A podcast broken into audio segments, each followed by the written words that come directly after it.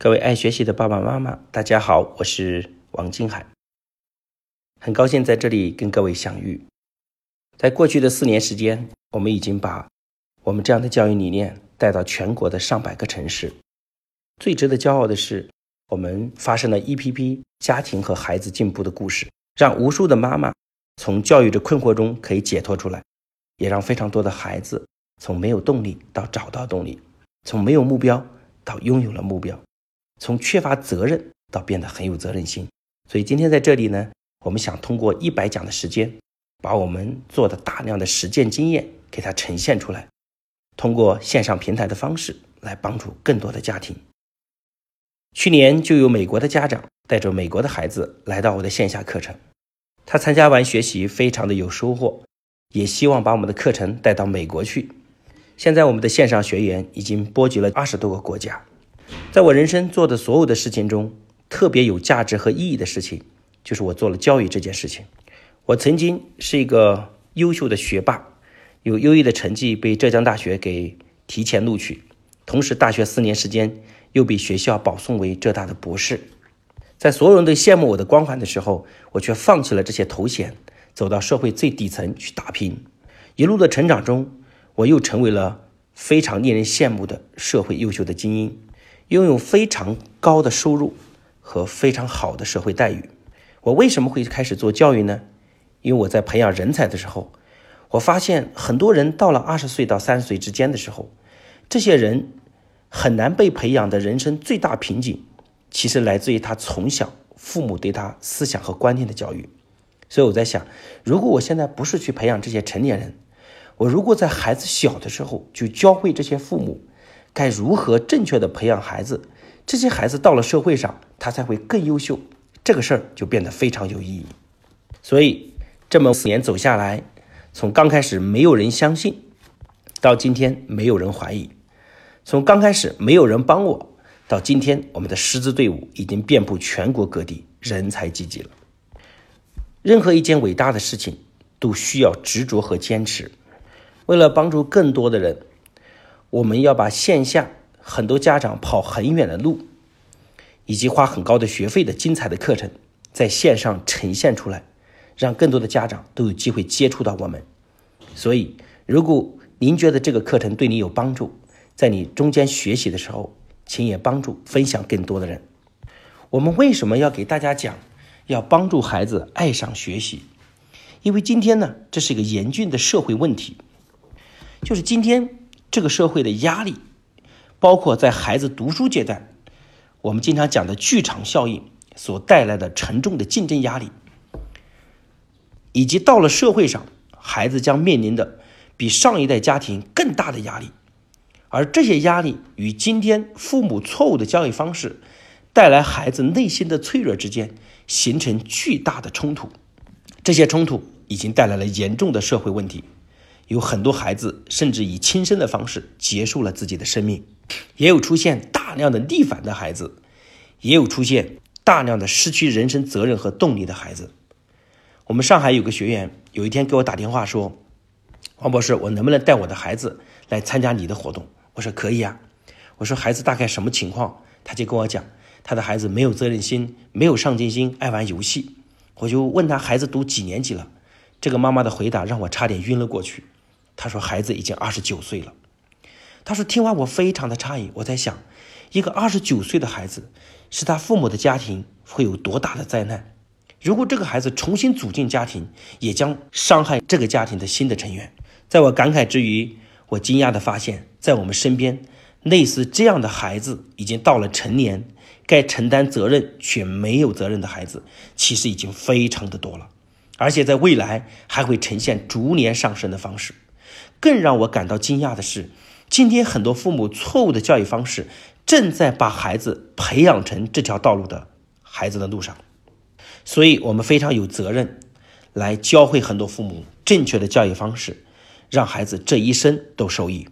在两年多前，有个爸爸因为和孩子发生冲突，孩子要打游戏，爸爸不让打，打架进了公安局。他们学校的校长给我打电话说：“王博士，能不能请你帮忙？”于是乎，校长就带着父子来到我们这里。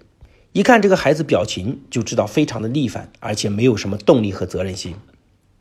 看看这个爸爸呢，也相对没有什么太多文化，可能沟通起来也非常的费事儿。我就跟这个爸爸讲，我说你先离开一下，我跟你孩子聊两句。这个孩子可能心里也想说，只不过是老师又找了个说客。当我跟这个孩子聊天啊，除了寒暄几句，我问他第一个问题就是，请问，如果一个飞机在飞行的时候，前面一座山，你是飞行员，你会撞上去还是飞过去？这个孩子当时很自信的就说，当然是飞过去了。我说撞上去当然是很愚蠢的行为，但是今天你的爸爸就是你前面的这座山，你想改变你爸爸，只能同归于尽。这个孩子还问我说，那王博士该怎么飞过去？我就反问他说：“其实让你爸爸开心，你肯定能做到。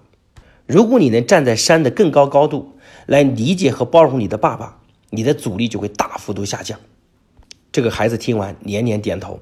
后来我跟他聊天，听说他的梦想是想创办一个自己的企业，想到国外留学。我就问他：“我说，如果你是成为企业的老板，请问跟投资人的关系搞好重不重要？”他说：“那当然非常重要。”我说，如果投资人的关系搞不好，随时可能会撤资，你的企业就有可能资金链断裂，甚至导致破产。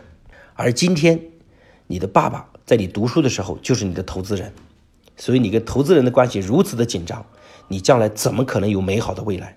这个孩子觉得非常有道理。各位，你知道吗？两年多以来，这个孩子从当年的没有目标、混日子的状态，开始重新调整他的状态。啊，当然，其后他也参加了我的一系列的课程。包括他的爸爸呢，也跟着我们一起学习。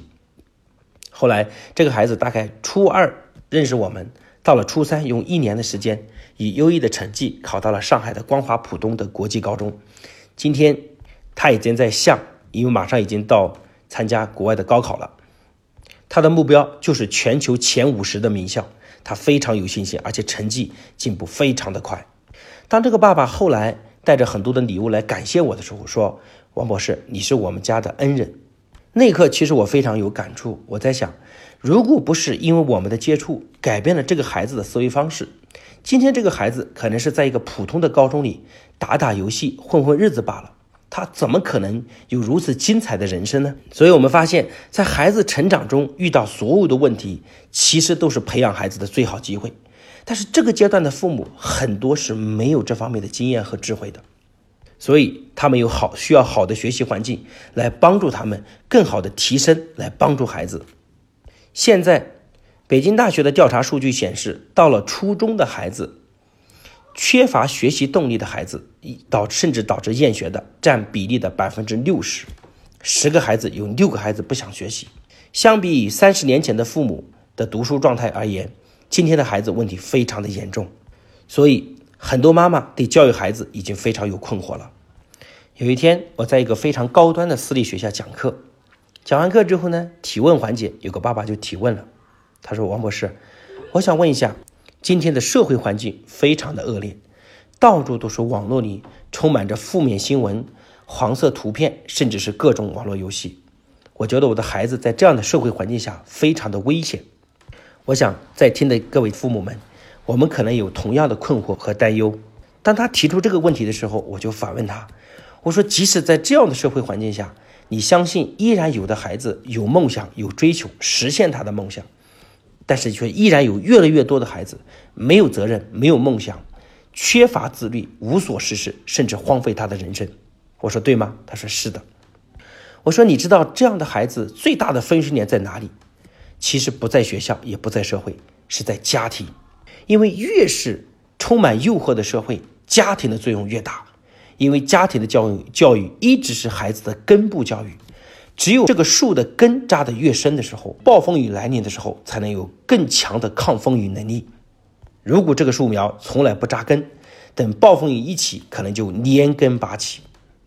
所以，今天的孩子，学校不需要对你负责任，社会也没法对你的孩子负责任。而真正要负起责任的，就是父母本身。各位，打个简单的比方，今天一个企业老板和一个管企业的职业经理人对这个企业想法一样还是不一样？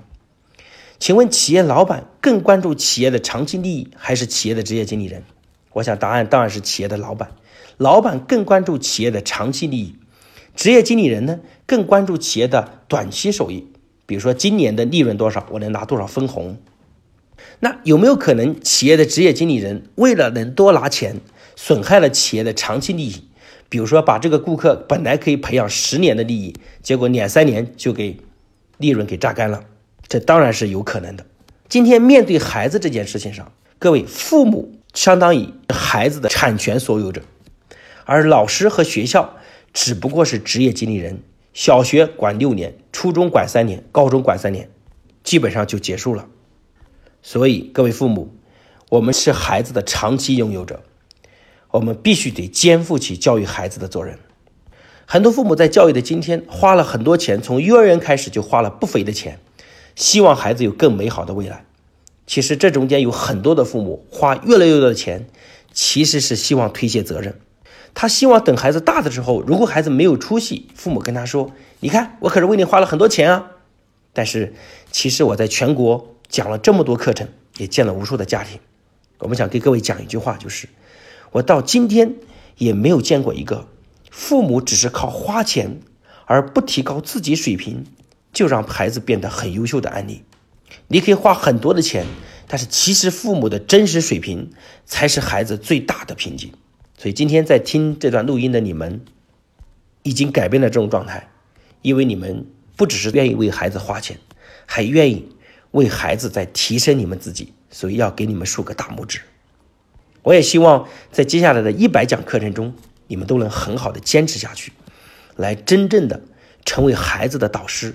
在孩子人生成长的关键阶段，给予正确的知识，而不是做了适得其反的效果。今天是各位学习的第一天，我们正式开启学习之旅，让孩子爱上学习。谢谢大家的认真聆听，感谢大家。